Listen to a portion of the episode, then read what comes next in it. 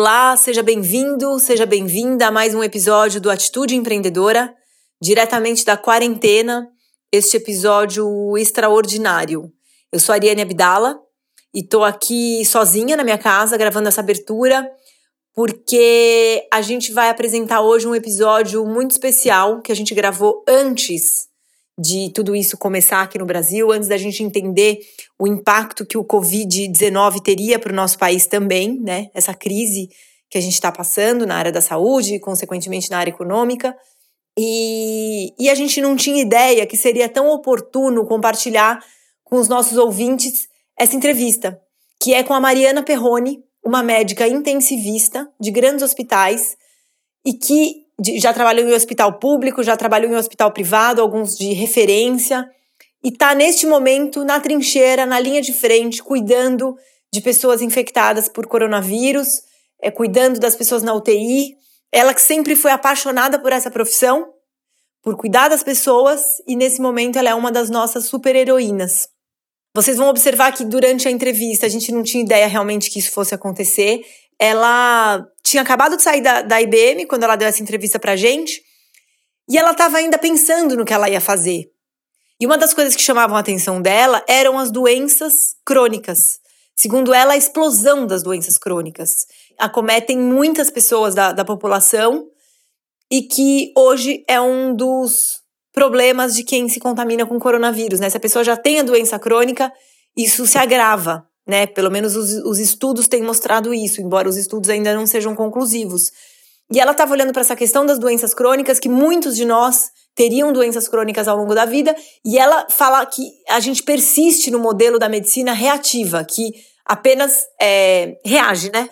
E não previne. Então ela estava com vontade de trabalhar com mais tecnologia ainda, com novas é, iniciativas que visassem o desenvolvimento de novas maneiras de lidar com essas doenças crônicas.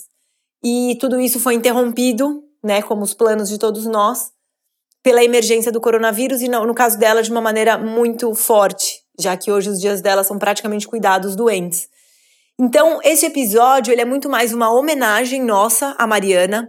A gente gostaria de compartilhar com cada um de vocês quem é uma das nossas heroínas, uma menina, uma menina de 30 e poucos anos, apaixonada pela profissão, que é nossa amiga também, então eu mando mensagem para ela e ela tá sempre é, na luta, ela tá sempre disposta, não tá fácil, mas ela tá lá, vibrando, é, no sentido de cuidar, né? De, de fazer a parte dela, a parte que cabe.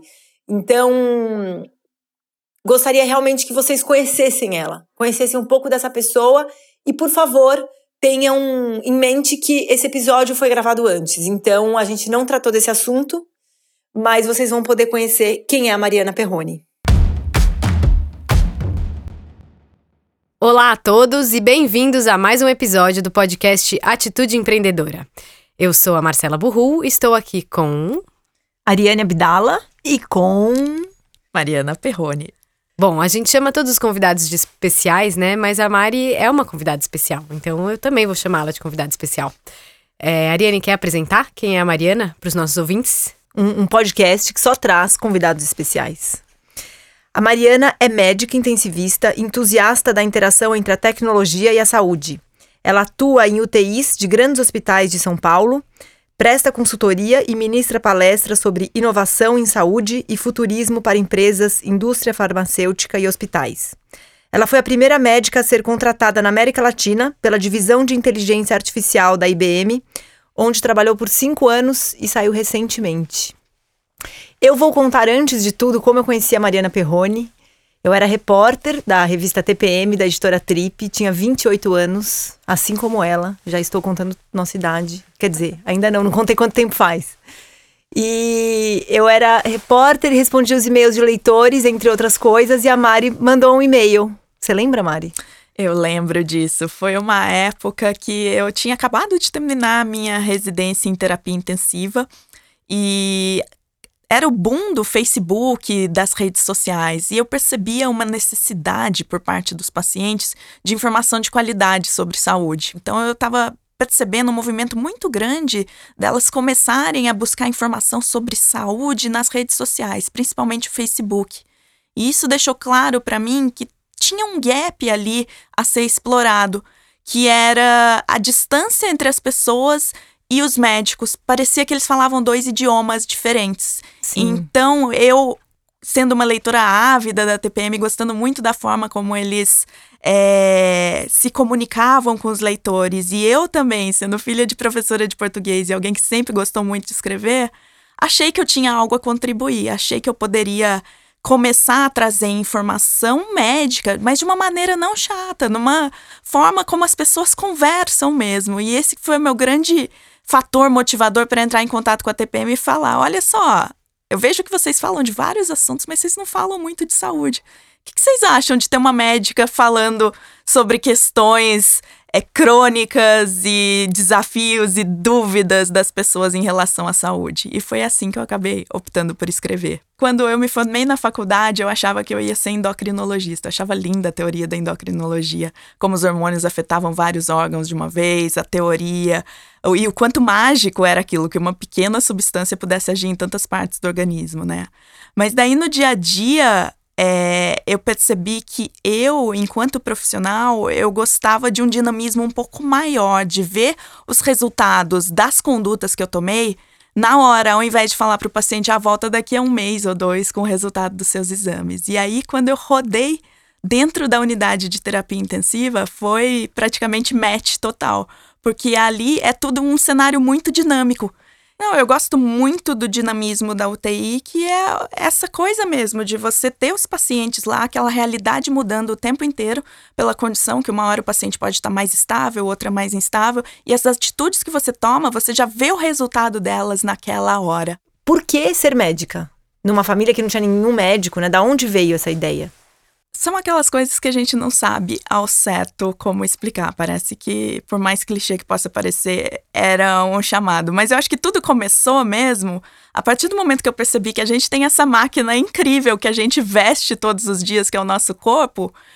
E poucas pessoas têm a curiosidade de entender como ela funciona, só confiam que no, naquele dia você vai acordar e ele vai estar tá lá para funcionar para você. E algo tão incrível, como que pouca gente tem curiosidade em relação a isso, né? Eu sempre fui muito curiosa, sempre quis saber como absolutamente tudo funciona. Eu era daquelas crianças do, ah, por que isso? Por que aquilo?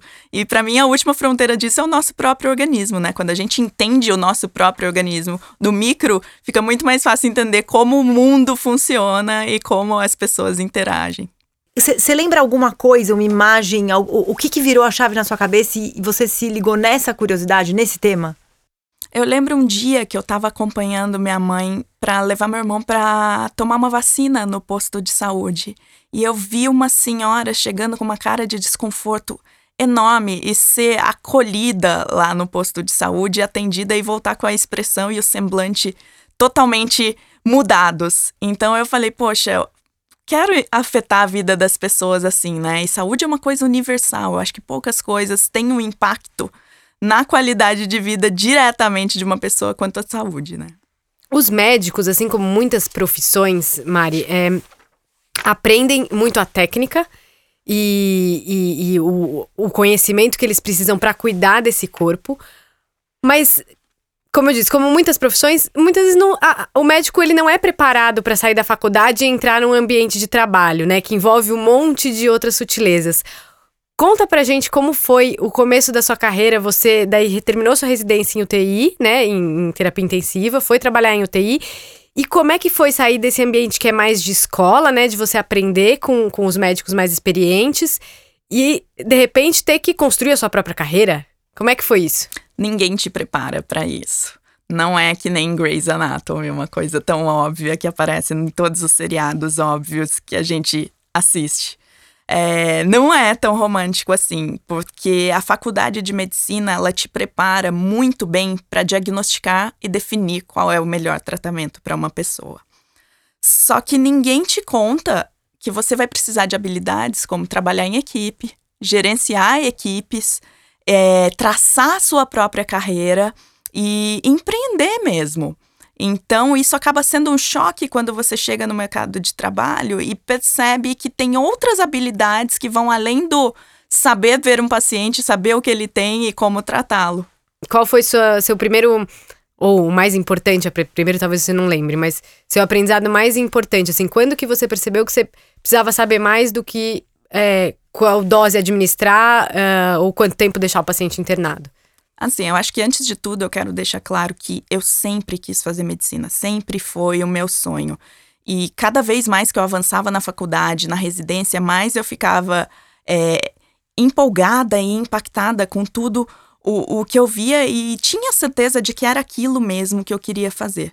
Só que quando você cai no mercado de trabalho, e eu caí, eu trabalhei tanto em hospitais de cidades pequenas quanto cidades grandes, tanto no sistema público quanto no privado, em hospitais minúsculos, até o melhor hospital da América Latina, eu percebi que eu podia estar lá dentro, mas independente dos recursos e da estrutura de cada hospital, tendo ele o máximo de recursos ou o mínimo, a gente continuava fazendo absolutamente a mesma coisa. Primeiro, a gente trata os pacientes, a gente chega nos pacientes depois que os problemas já aconteceram, depois que as doenças já existem. O problema dois é que a gente ainda trata as pessoas de acordo com o que funciona para a maioria delas, não o que seria ideal para cada uma.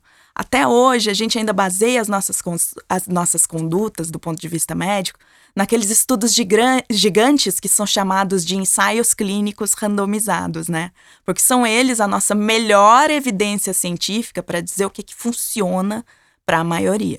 Só que aqui que vem o problema. O que, que é maioria? Ninguém se pergunta o que é essa maioria, né? E eu fui atrás, eu descobri uma publicação do FDA, a agência reguladora americana, que ela compila anualmente todos os estudos clínicos que resultaram na introdução de uma droga nova para o tratamento de alguma doença. E o que, que eu percebi? Que o que a gente chama de maioria corresponde a só 1 a 2% da população mundial. E não só isso, o que a gente chama de maioria são principalmente homens brancos, jovens e norte-americanos. É, esse, essa representação ela se dá porque é esse perfil que geralmente é convidado ou que aceita participar desses testes, é isso? Exatamente isso. Então, o que, que começa a ficar claro? Que a gente fala em maioria, mas na verdade a maioria não é tão de, representativa assim da população mundial. A gente trata um câncer de mama da mesma forma em Ruanda, ou aqui em São Paulo, ou em Nova York.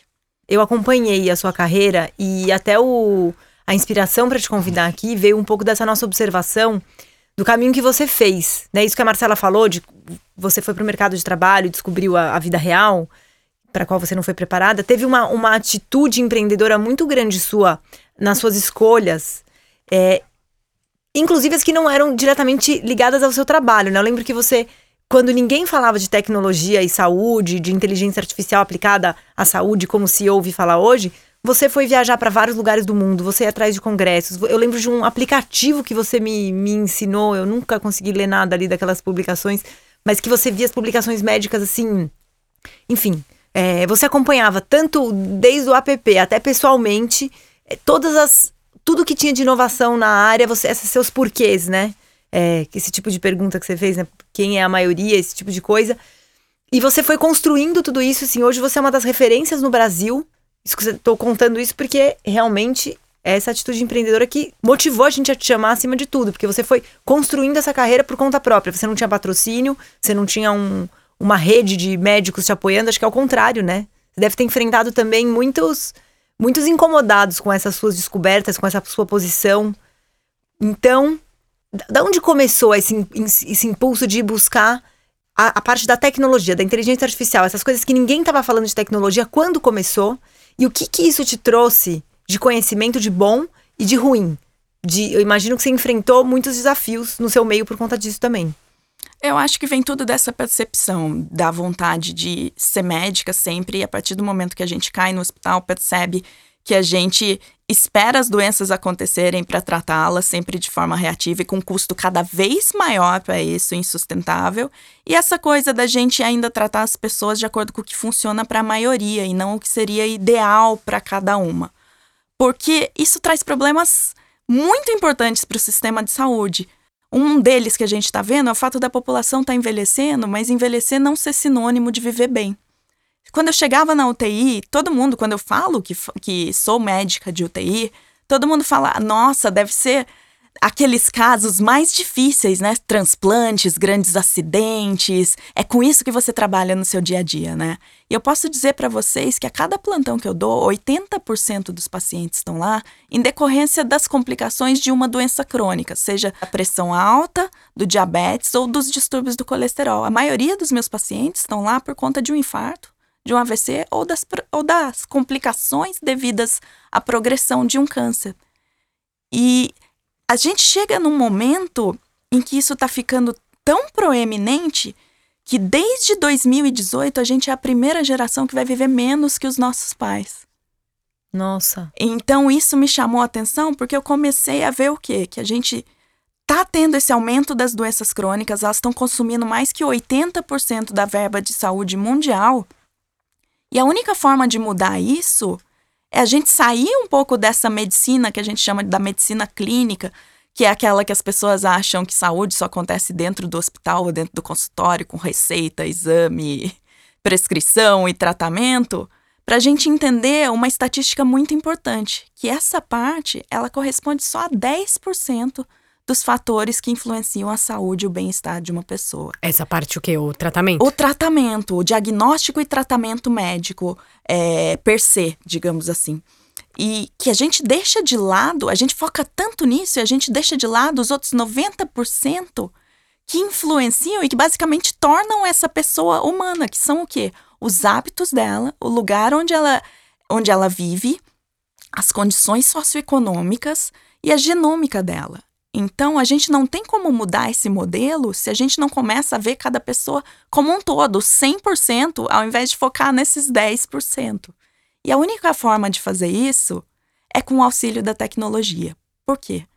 Porque já tem muitos dados em saúde hoje em dia, a ponto do nosso cérebro já não está sendo hardware suficiente para dar conta disso tudo.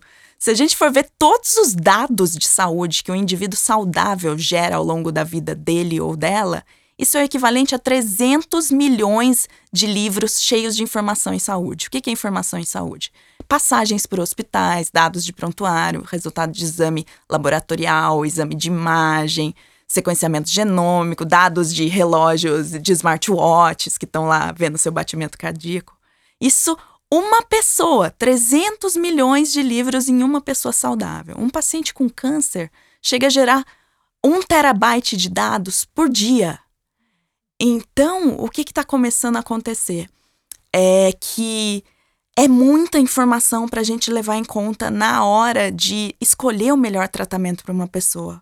Porque se não bastasse só essas informações que cada pessoa gera ao respeito da própria saúde, o próprio conhecimento médico está aumentando de uma forma exponencial. Em 1950 era necessário 50 anos para dobrar a quantidade de conhecimento médico que existe no mundo. Desde 2010 já dobra a cada três anos, ou seja, um estudante que entrou na faculdade de medicina em 2010 até o fim do curso em 2016 já viu a quantidade de conhecimento dobrar duas vezes até a formatura dele. E tem estatísticas que mostram que isso vai começar a acontecer a cada dois meses e meio a partir desse ano.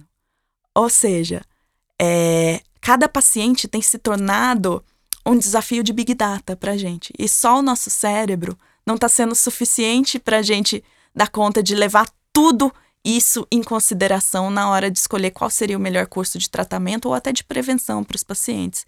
E eu acho que é aí que começou o meu grande interesse pela tecnologia. Essas inquietações minhas, que eu acho que eu me defino mesmo como uma pessoa, como uma médica inquieta, é, eu tive um pouco de resistência, porque as pessoas começaram a me perguntar: poxa, então você não gosta tanto assim de medicina, né? E para mim é o oposto, eu gosto tanto que eu acho que está na hora da gente alterar o principal mandamento do juramento de Hipócrates, que é aquele juramento que a gente repete na formatura da faculdade de medicina, que o principal mandamento dele é não causar dano, né? Eu acho que, poxa, a gente já está num momento que não causar dano é muito pouco, né? A gente já tem como mudar ele para fazer mais o bem. E é engraçado quando todo mundo me pergunta como fazer isso hoje em dia, como que eu fiz. E eu acho que as pessoas esperam que eu fale um caminho, ó, faz esse curso, aquele curso e aquele curso.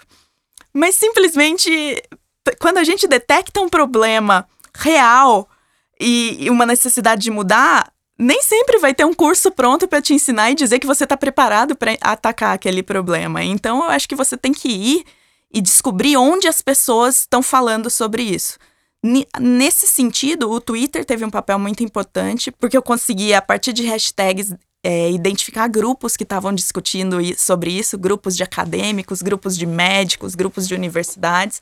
E com isso eu fui conseguindo descobrir também eventos onde essas pessoas se reuniam e pequenos, não dá nem para chamar de congresso ou conferência, porque eram mais alguns encontros mesmo, para as pessoas se, se encontrarem e dizerem no que, que elas estavam trabalhando, o que, que elas estavam pensando.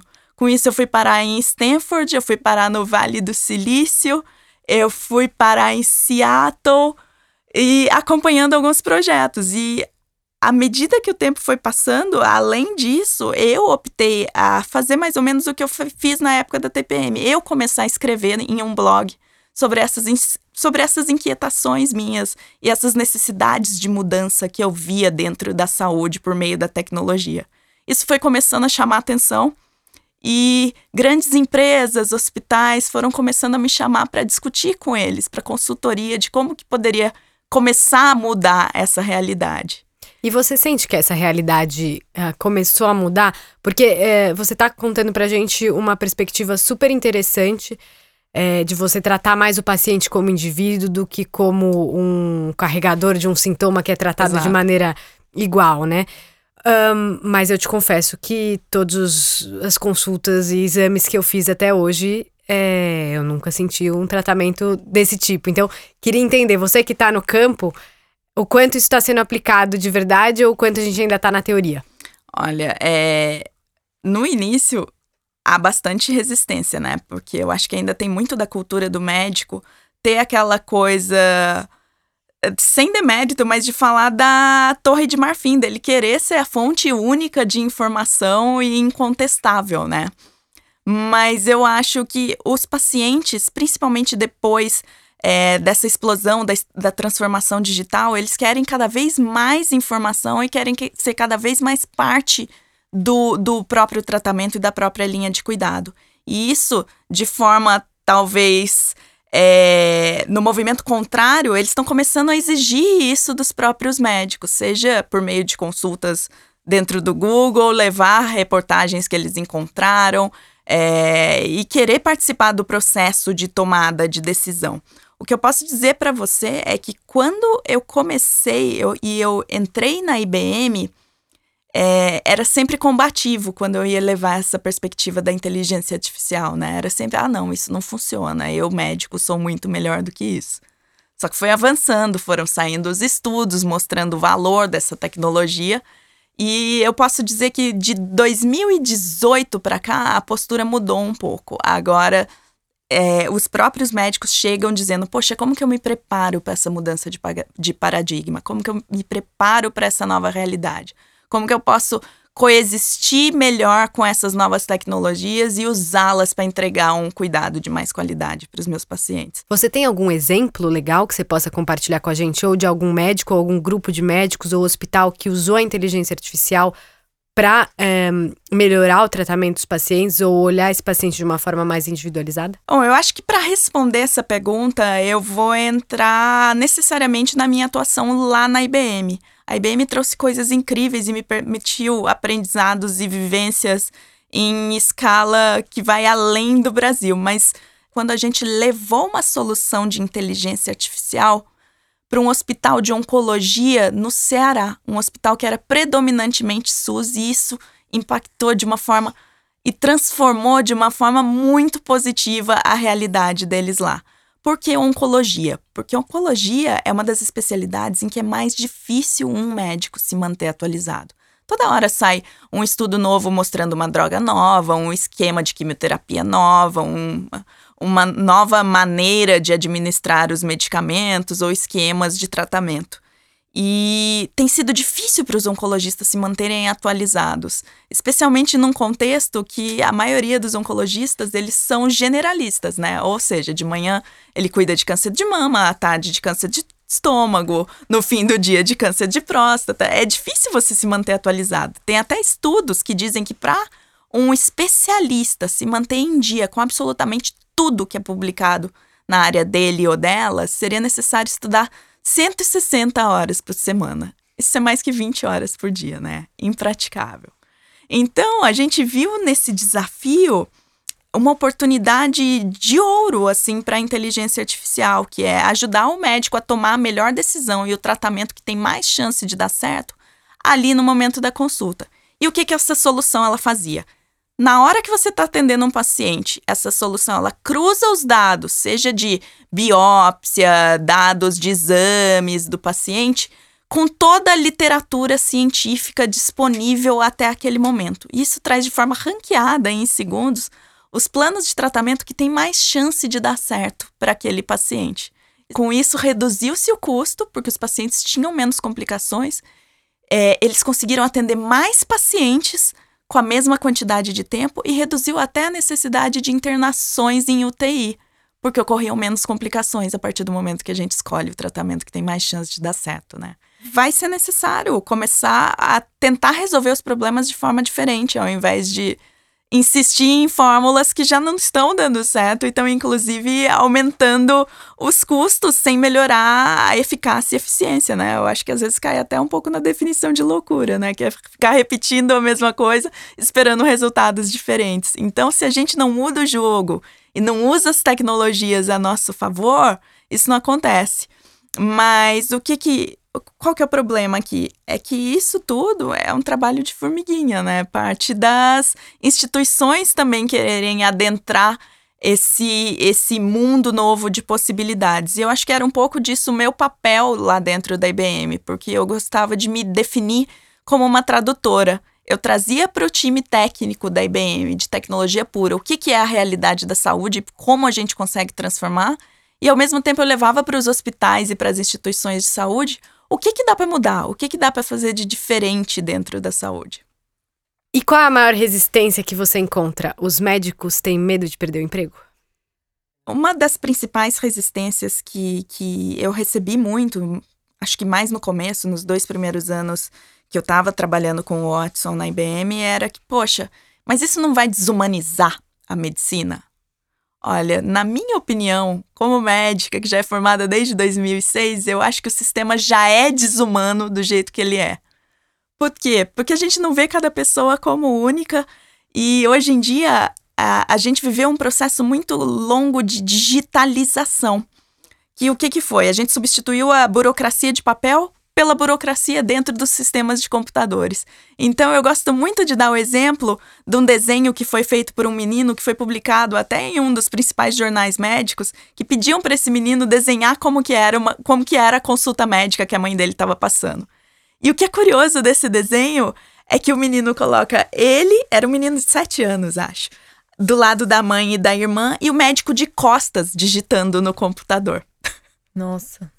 Então, a gente precisa dessas tecnologias que tornem que tirem a gente desse trabalho burocrático e permitam que a gente volte a fazer aquilo por qual a gente foi treinado, né? Que é cuidar de gente. Hoje tem estatísticas que mostram que mais de 50% do nosso dia de trabalho ele é gasto com burocracia e trabalho administrativo, ou seja, você está tirando os médicos da beira-leito e colocando eles para fazer trabalho administrativo a seu favor, né? Eu vivi recentemente o diagnóstico de câncer do meu pai e eu acho que essa foi uma das, das experiências que mais abriram os meus olhos para isso.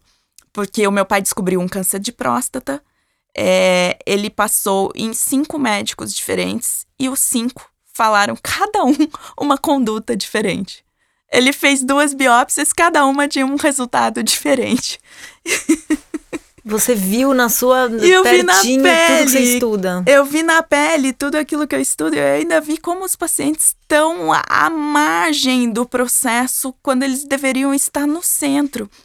Então, eu acho que a tecnologia poderia ter um papel de ajudar e empoderar esses pacientes a escolher o melhor caminho ao lado do médico também entender a saúde como uma jornada, não como apenas algo episódico. E dá um frio na barriga sair de uma grande empresa como a IBM, onde você era uma das 13 médicas, não era? Do mundo? 13 médicas do mundo. 13 médicos, né? No, entre homens e mulheres. Exatamente. Pelo mundo da IBM. dá um frio enorme na barriga, porque é deixar de lado uma corporação, uma Big Nine, uma das maiores empresas de tecnologia no mundo, para viver o empreendedorismo, né? Mas eu acho que com a minha trajetória, só o fato de ser intensivista, a UTI já tem muito de empreendedorismo também, né?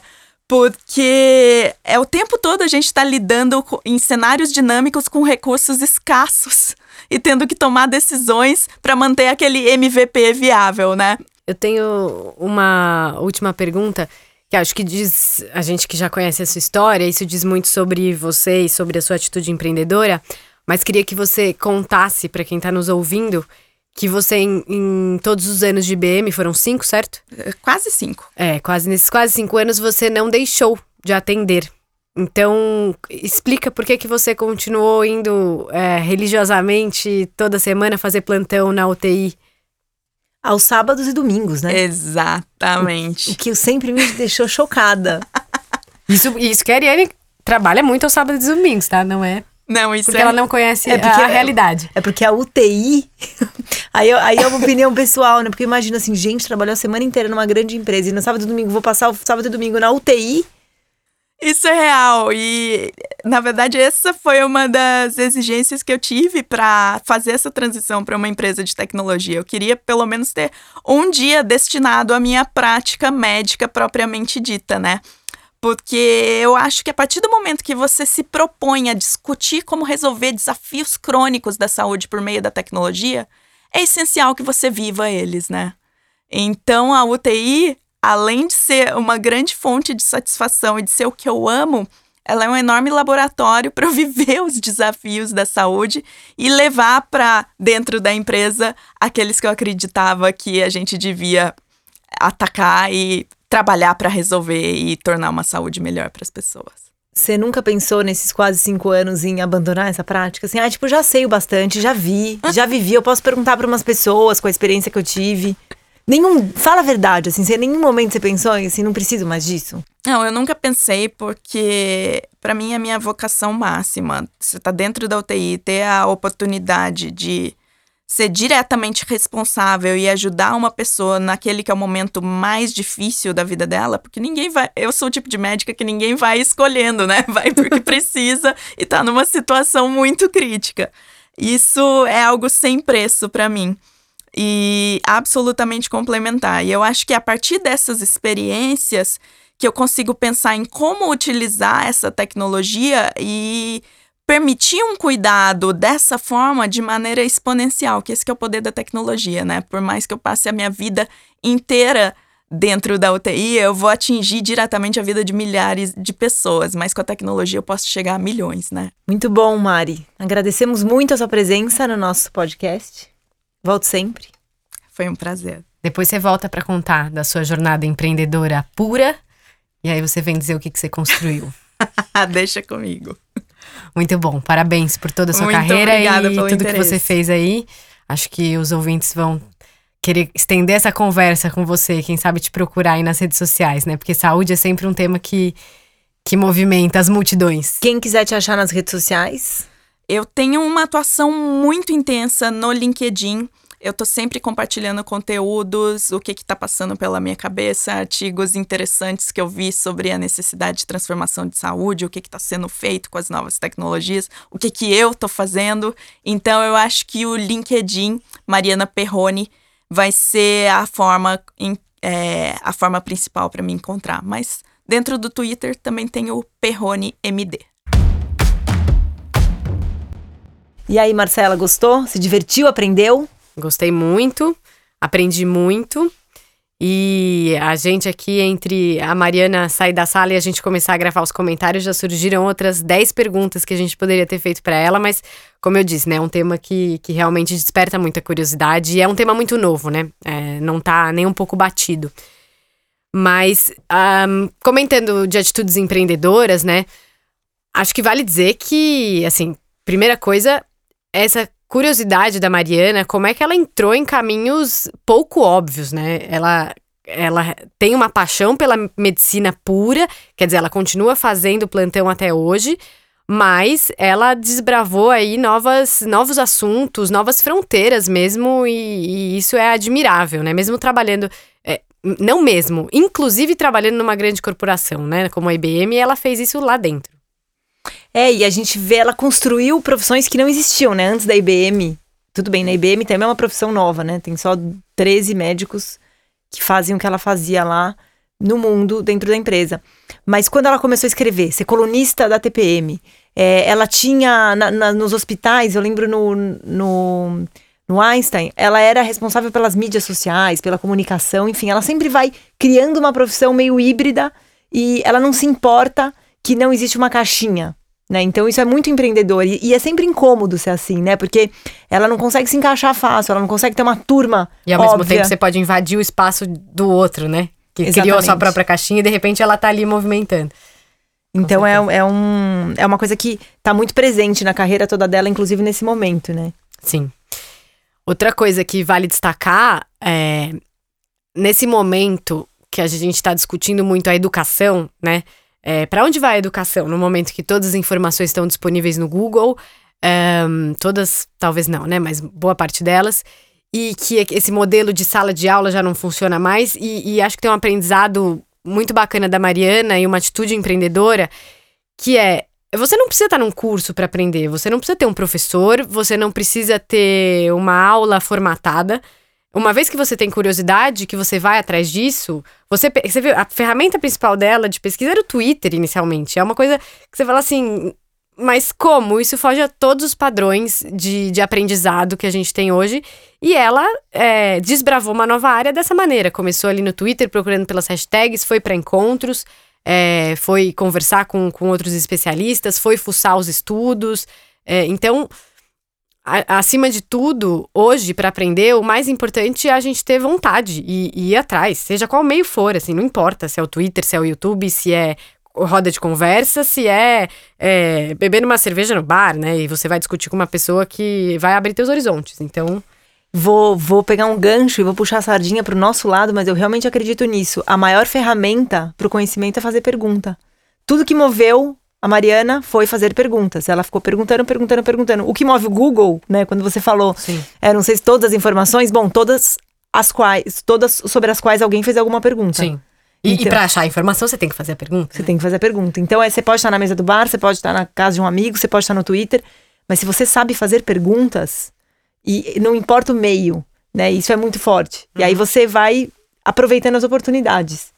Outra coisa que me chama a atenção, que é muito olhar empreendedor, é, o que ela falou de na UTI ela vai atingir, impactar diretamente aquelas pessoas que estão sob a responsabilidade dela. Uhum. E aí a ânsia, a ânsia de escalar. Eu preciso é, impactar mais gente. Se eu sei fazer isso, se isso funciona, por que ficar nos milhares se eu posso atingir milhões? É um pensamento muito empreendedor. Né? Total. Dessas scale-ups, startups que a gente vê por aí, né? Os empreendedores. O mote Mesmo é a esse. gente, né? Quanta gente precisa de conteúdo e comunicação? Qual é o limite? O limite do que a gente conseguir, mas assim, a gente vai. Eu vou ficar sozinha trabalhando, ou a gente vai se juntar, vai fazer uma empresa e vai ter outros jornalistas e vai. Como que a gente faz isso é, multiplicando as nossas capacidades individuais? Uhum. E, e, o famoso efeito de rede, né? Quanto Sim. mais pessoas, melhor. E, e por fim, uh, você falou do TI, me lembra, né? Você falou das perguntas, como é importante a gente fazer pergunta e como é importante a gente estar no campo. A gente ouve muito em empresas nas quais a gente atua, inclusive que são nossos clientes, que os, as lideranças batem toda hora na tecla. Não fique restrito ao seu computador, à sua baia. Vá para o campo, vá conhecer o cliente, vá conhecer o problema que está na rua. É, isso também é muito empreendedor. Não é assim, ah, me dá aqui um trabalho e eu vou fazer da minha cabeça. Até essa explosão né, de user experience, esses especialistas em produto, em jornada do cliente, é sobre isso. É você conhecer o, o problema na ponta e, e, resolver de uma forma que seja realmente útil. Né? É, e, e, a Mariana está no TI é isso. Ela vê que problema está no dia a dia do hospital, que problema está no dia a dia do médico, o que está é, no dia a dia do paciente. E aí sim ela ter sempre esse eh, check de realidade para ir atuar. Essa foi a entrevista com a Mariana Perrone, que, como eu disse, foi realizada antes do coronavírus chegar até aqui. E eu gostaria de fechar com um texto da própria Mariana. Inteligência artificial, Big Data, Health Tech. Muita gente atrela meu nome a esses termos e as discussões sobre o impacto da tecnologia no futuro da saúde. O que nem todo mundo sabe é que sempre fiz questão de manter em paralelo minha atuação como médica intensivista na UTI. Para mim, são coisas complementares. Não tem como se propor a pensar em como usar as novas tecnologias como aliadas para vencer os obstáculos crônicos da saúde sem vivê-los na prática. Um desses desafios crônicos se agudizou de forma mais intensa que qualquer pessoa poderia imaginar. E nunca a minha escolha fez tanto sentido. O sacrifício é enorme, mas me sinto honrada por estar na linha de frente do combate à pandemia de coronavírus de duas formas. Tanto de máscara N95 nas trincheiras, provendo conforto e tratamento aos pacientes acometidos, quanto ajudando a desenhar suporte do ponto de vista tecnológico. No entanto, há um limite para o que eu e meus colegas conseguimos fazer. Alguns de nós já começaram a ficar muito doentes o que é triste e amedrontador. Então peço com todo o meu miocárdio que vocês continuem fazendo a sua parte. Não é uma gripezinha, fique em casa. Com isso encerro nosso episódio de hoje, nosso episódio extraordinário. Aguardo comentários, sugestões, observações nas nossas redes sociais. A gente está no Instagram, podcast Atitude Empreendedora e também no YouTube. É isso. Até a próxima semana.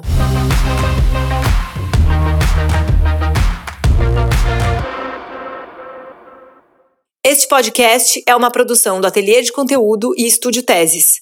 E esse episódio foi apresentado por Ariane Abdala, com entrevista de Ariane Abdala e Marcela Burru. Produção: Júlia Fregonese, Vanessa Nagayoshi, Vitória Pirola, Bruna Galati, Maiara Santos, Gabriela Lopes e Mariana Fernandes.